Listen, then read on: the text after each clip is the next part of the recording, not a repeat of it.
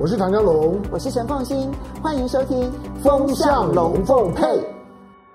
雅虎 TV 的观众，大家好，我是唐家龙。来，今天星期天，大家来聊天。好，那把一周的这个重要的，我认为重要的事情，用我的 perception，那跟大家分享。啊，那我们今天我星期五的时间，我们谈了尼加拉瓜。那这个原来是呢，台湾的十五个邦交国之一。那在十二月十号的这一天，美国呢正在兴高采烈的，拜登呢正在兴高采烈的举行他的民主峰会，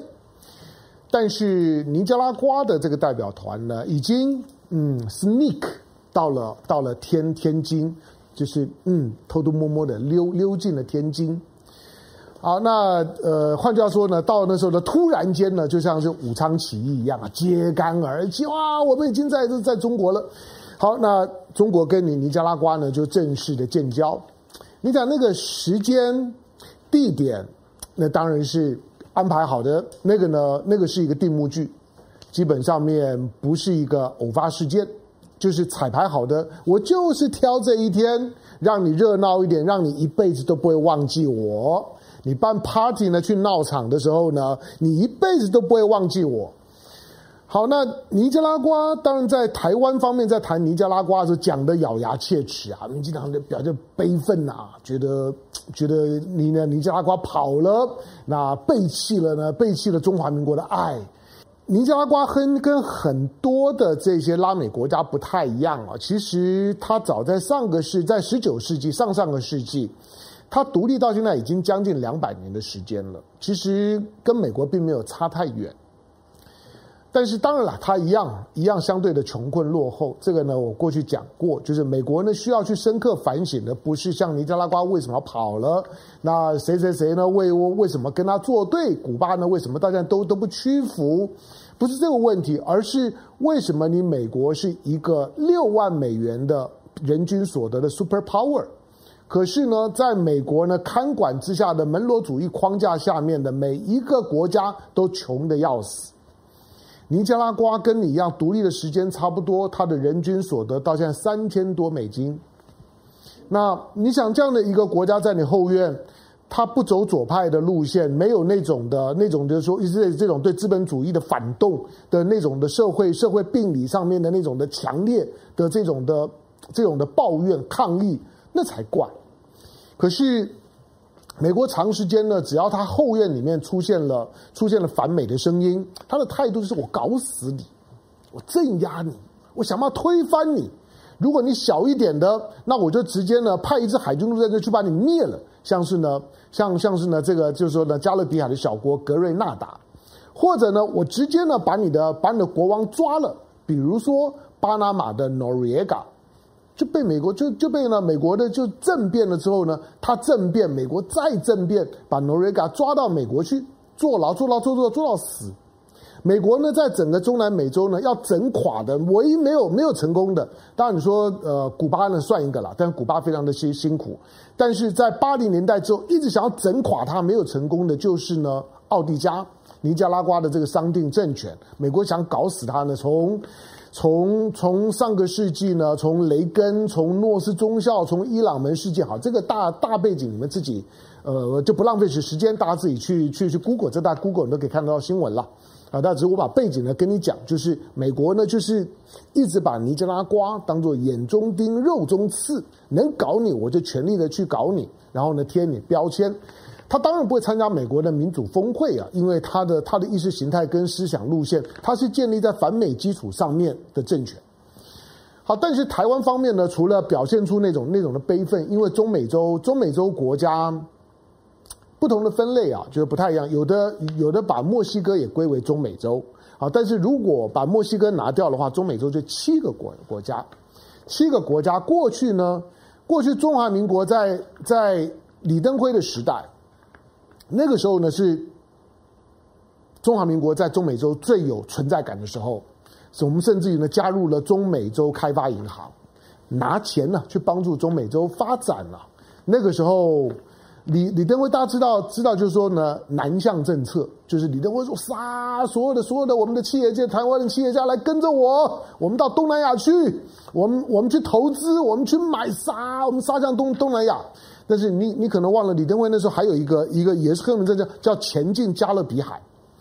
就是呢，就是希望呢台啊台商了啊，你们到加勒比去投资吧，那不在美国的后院吗？你又省掉了运费，对不对？又可以帮助呢我们的友邦能够呢发展他们的轻工业。所以那个时候呢，像尼加拉瓜很有名的，呃，除了星光在那个地方呢，星光集团在那地方盖饭店盖。好，那我们去尼加拉瓜的时候呢，大概嗯，应该应该就呃那时候很多人去尼加拉瓜，大概都住在洲的洲际饭店，周围呢荒烟蔓草啊，但那个饭饭店呢盖在那儿。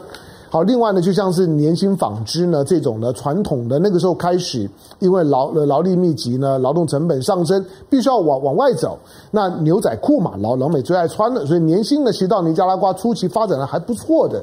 好，不过这些呢，俱往矣。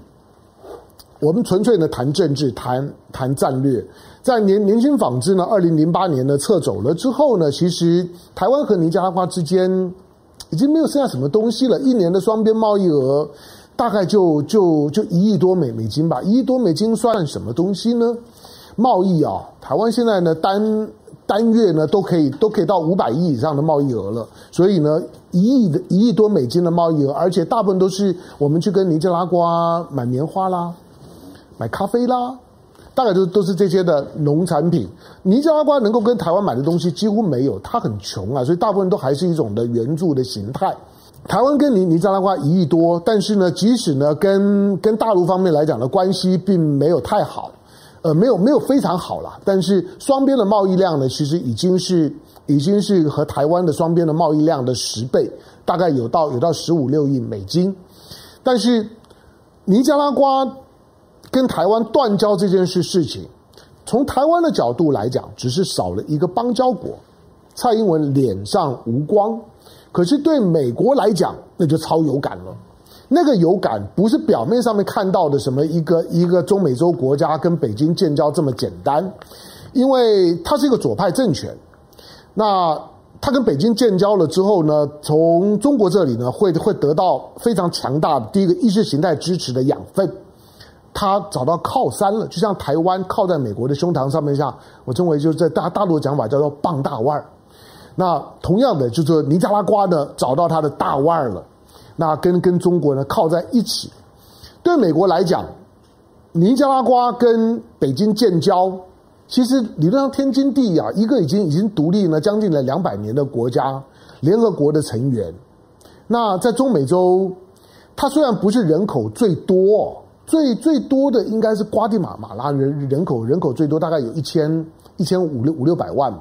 但是尼加拉瓜应该是人口第二多，而且它是面积最大，就是撇开墨西哥以外，剩下的七个国家里面，尼加拉瓜的面积最大。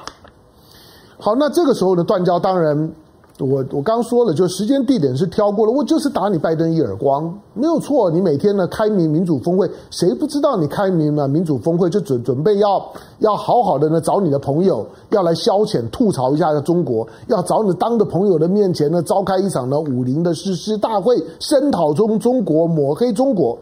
对呀、谁不知道呢？我说了，在在二十一世纪的今天，所有国际上面的重要会议。如果没有中国参加，那他的目的只有一个，就是为了反中。那民主峰会呢，也是一样，没有没有中国吗？当然是为了是为了反中啊。但是除了就是说呢，去去对于民民主峰峰会呢，就是反打你一耳光以外，对美国来来讲，尼加拉瓜的建交对美国来讲真的会如芒刺在背，是因为台湾现在的十五个邦交国里面，如果你要我找一个。在全球的地缘战略当中有重要意义的，就只有尼加拉瓜了。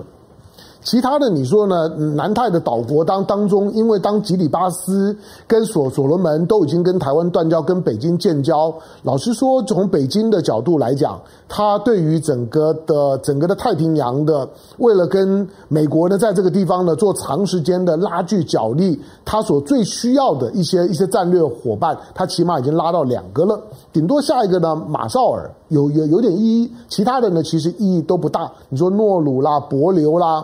我伯乐还有一点点啦，但其他的其实就没有太大意义。但是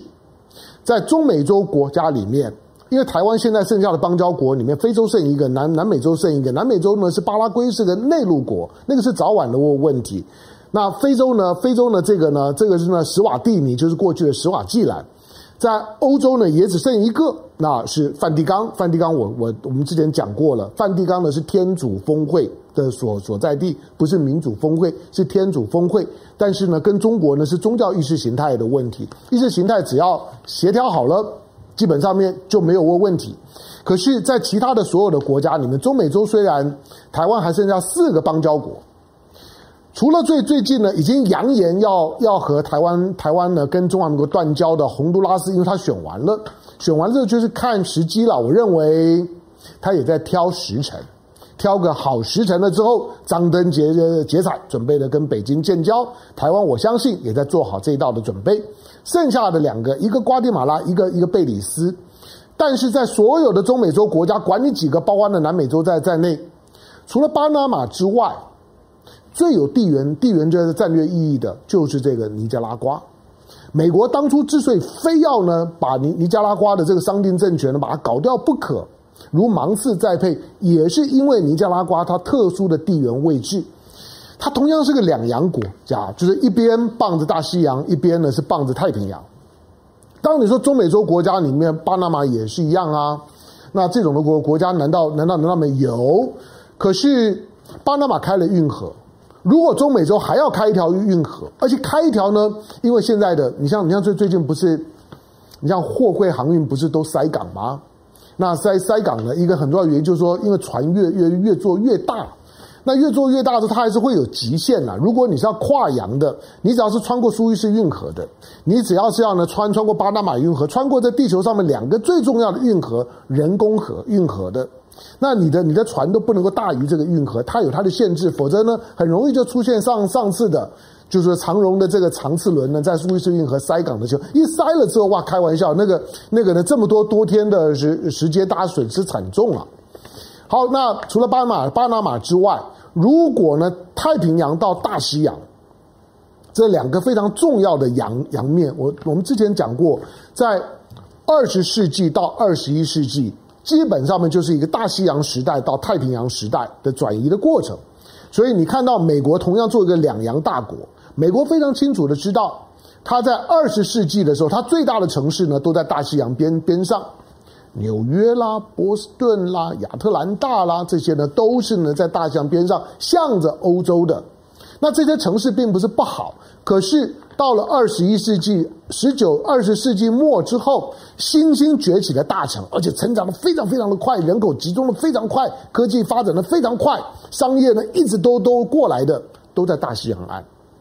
你从从西雅图、从旧金山、从 LA，那洛洛杉矶呢，到圣地亚哥的一排排排下来。他就告诉你，就是说，整个的国际政治、全球的经济正在从大西洋转移到太平洋，而且是从大西洋转移到呢西太平洋。因此，太平洋跟大西洋中间的连通，在战略上面至关重要。那，那尼尼加拉瓜怎么样呢？尼加拉瓜就是今天在美洲大陆当当中最适合造运河的地方。对了，如果从纯粹从一个地图上面，你会看到整个南美洲呢，跟中美洲呢，到到跟北美洲中间连通的那个细细的那一条的脐带，最窄的地方呢就在巴拿马，所以呢，我们在巴拿马开运河。可是如果呢，从一个运河的营运的角度来讲，巴拿马并并不是最好的，其实。早在早在呢十九世纪初的时候，就是尼加拉瓜呢说正准备要闹独立的时候，在当时其实就有许多人想过应该要应该要开运河，而那个时候想要开运河不是开在巴拿马，就是开在尼加拉瓜，因为尼尼加拉瓜，你知道尼加拉瓜这国家很特别，我刚刚讲它除了是中美洲除了除了墨西哥以外啊，七个国家里面的领土面积最大的一个。而且你会发现，它跟地球上面大部分的国家呢，有一点有一点呢，还很特别，就是它陆地上面的水域面积很大。它的它的水域面面积就是河流啦、湖泊所占的面积，达到它整个国土面积大概百分之十五，这个比例很高哦。那这个面积呢？为为什么？因为它中间呢、啊，尼加拉瓜虽然已经是一个两洋大国，可是呢，它的它的中中间呢，中间靠近太平洋这边呢，是一个大湖泊。这个大湖泊呢，叫马拉马拉马拉瓜湖吧？好，好像，好，它叫马拉瓜湖。那这个大湖泊，这个湖泊呢很大很深，而且淡水湖，它不是它不是海湾哦，所以它淡水湖。那它在它在跟跟这个哥斯达黎加的边边境上面哈，所以呃过去呢，每次要开发的时候，他就会碰到，到了现在呢，每次一开发，他就有环保的问题啦，然后呢有有有边境的这个边边界的问题啦，讲的呢好像都跟政治无关，错，我告诉你，真正的问题就就是美国想方设法，他都不会让你呢把这条运河给开成。因为这条运河一开成了之后呢，第一个巴拿马会会承受很大，巴拿马会说：“那我那那我的金母鸡，虽然有另外一只呢大的金母鸡出现，不表示我这金母鸡就会死，可可是我的独门生意就没有了。而且，如果尼加拉瓜开运河，虽然之前呢，因为我们星期五稍微谈到一下，因为这是二零二一年呢，那家呢当当初的叫就叫做呢叫做 HKND 的这家呢由。由由中国的中国的一家一家一家企业挂挂牌在香港的企业和尼加拉瓜政府合资成立的这个 HKND 的这家的公司，就是要专门针对尼加拉瓜开运河这件事情而而设的新公司。二零一六年都动土了，可是动土了之后呢，象征性的动土了之后就不再动了，这家公司垮了，俨然就是个诈骗集集团，钱都被套走了。这个叫做王进的，本来呢把自己打造成了这个中国版的中国版的这个这个马斯克，他你看他他很多的讲法跟想法，那个天马行空啊，真的跟马马斯克一样。但但是讲马马斯克有有落实啊，这王健就是个骗子。好，虽然是这样，可是他他不贬损，不贬损尼加拉瓜的地缘战略上面的重要性。中国今天在全球贸易的时候，它会受到很大的阻力。中国为什么不断的想要在海洋当当中找到自自己的战略支点？美国每周指指点点说：“哎，你中国，你的海海军发展的有点快哦。哎，你解放军好像想在哪哪里设设个军事基地是吧？哎，你你是不是想在非洲呢设个军事基地？你是不是想在东非设个军事基地？你是不是想要在呢南亚设个军军事基呃基地？为什么？因为。全世界的海洋的航路，主要的航路的重要的那些那些那些关卡，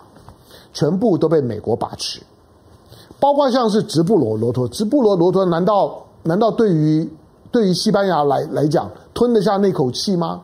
西班牙直布罗陀就在西班牙的边上，明明西班牙。才是真正应该控制着地中海要进到呢大西洋出海口的关键的国家。可是英国在它最强大的时候，就是把直布罗陀给占了。今天地球上面类似呢，像是地中海的出海口这么狭窄的水道，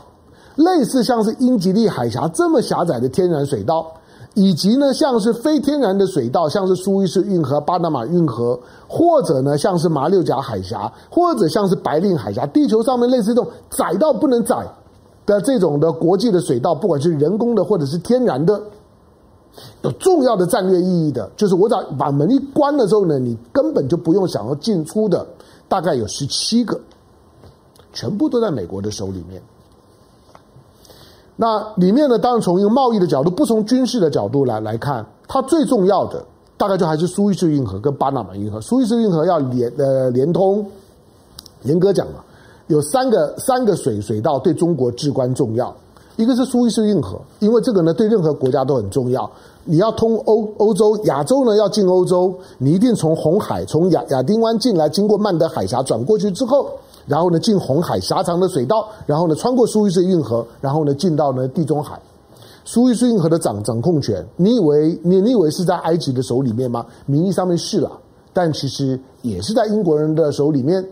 当年呢，英英法不就苏伊士战在战争？为什么？就是为了苏伊士运河的掌控权。严格讲，就还是美国昂萨呢掌控的这些重要的水道，马六甲海峡。名义上面来讲是新加坡在在掌控，你以为是不是？美国为什么？新加坡为什么一定要把港口的一半呢租给美美军？是美军呢在东南亚最重要的海海军基地，最重要的最新的像平海战斗舰这些都摆在那儿。航母呢？如果呢到了东南亚呢要停靠，一定是停在新新加坡。你认为新加坡好像最最近，因为是李光耀是华人社群，他好像表现的跟美国有一点疏离，强调呢不在中美之间选边，你会产生幻觉，以为他好像跟中国很亲近。没有，军事上面他仍然仰美国之鼻息，因为那是马六甲的战略水道。好，第三个呢就是巴拿马运河，这三条水道如果控制死了。大西洋到太平洋，太平洋到印度洋，印度洋到地中海绕一圈，全部呢，整个主要的航道都还是在美国的军事控制之下。但是撇开军事不谈，从贸易的角度来讲，中国如果真的发生冲突的时候，这些水道如果完全都不是我能够掌握的，从中国今天作为全球的市场、全球的工厂，它的贸易量，它已经是全球最大的进进出口市场。这些的水稻都不在我手里面，那我多没有安全感呢、中国一定会想办法去寻求，不是军事上面的扩张，而是要稳定这些水稻，在发生了特殊的紧急状况的时候，我要能够确保这些水稻我仍然可以使用。因此，有两个地方，一个呢就是要取代巴拿马运河的尼加拉瓜运河，一个就是要取代呢马六甲海峡的克拉运河。克拉运河就是切穿中南半岛最窄的泰国的那个延伸到到到新加坡的那个最狭窄的那个那个路路桥，那个路桥也想过，当然这也不是中国人想的，也是过去呢在西方殖民时代就想说，这个地方如果开个运河，那多方便啊！从南海直接切过去就是印度洋了，干嘛还要绕过马六甲海峡绕那么大一圈呢？它多半都是呢省时间。然后呢，同时呢，要要省省省运费、省油料，同时增加安全感。那中国呢，对于尼加拉瓜运河跟克拉运河，在十年前、十几年前谈的还蛮多的，但是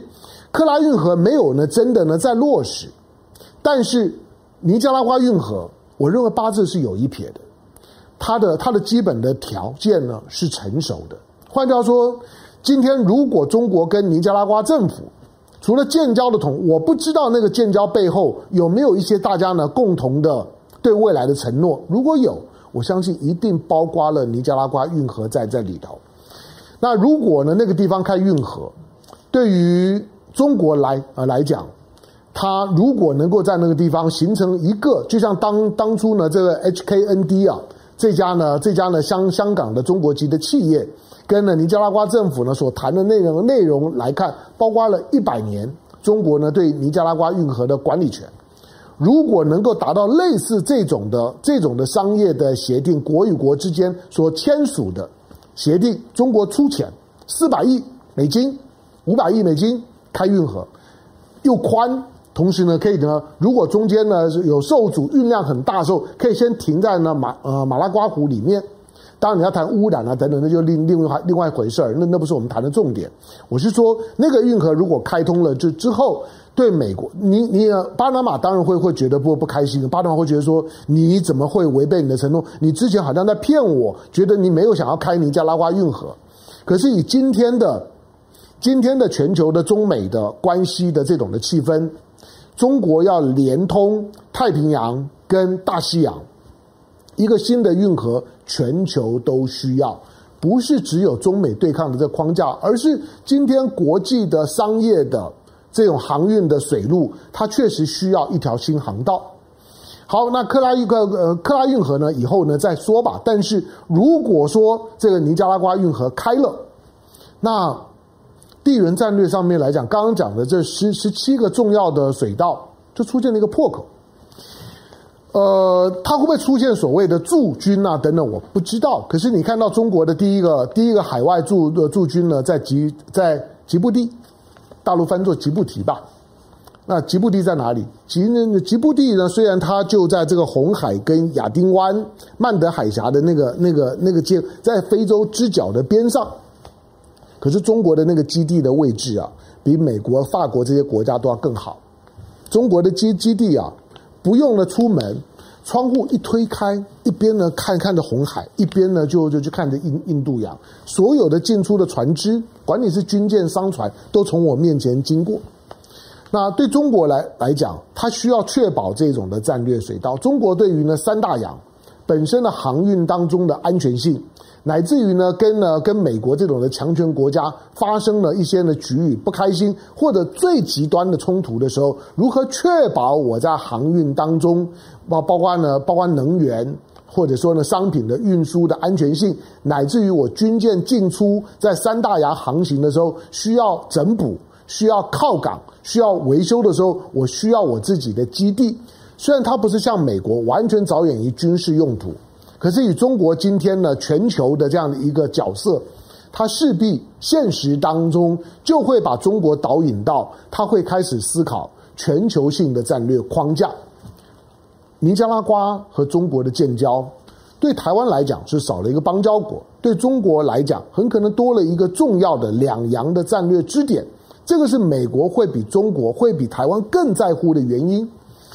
好，当然了，实物上面的是不是一定就这样走？我我我我必须很诚实讲，有许多就像我看到我我猜测韩国想要借着冬奥想要去去做点什么，这个是我的猜测。事后对就对了，错了你就你就说那我猜错吧。但是我我只是纯粹从一些的事态的发展去分析接下去可能会发生什么事情。好，那对台湾来来讲，失去了尼加拉瓜就是失去一个邦交国。不过不会只有这一个，因为失去了尼加拉瓜之后啊，中美洲的外交防线就垮了。接下去如果洪都拉斯早晚都会问题吧，洪都拉斯也走了，那台湾在中美洲从从最最昌盛的时候，七个国国家，中美洲七国全都是呢中华民国的邦交国，到现在剩下三国。如果再少了洪都拉斯，就剩两国。那两个国国家以中美洲的运作形式来讲，一定会离开中华民国，一定会离开台台湾的。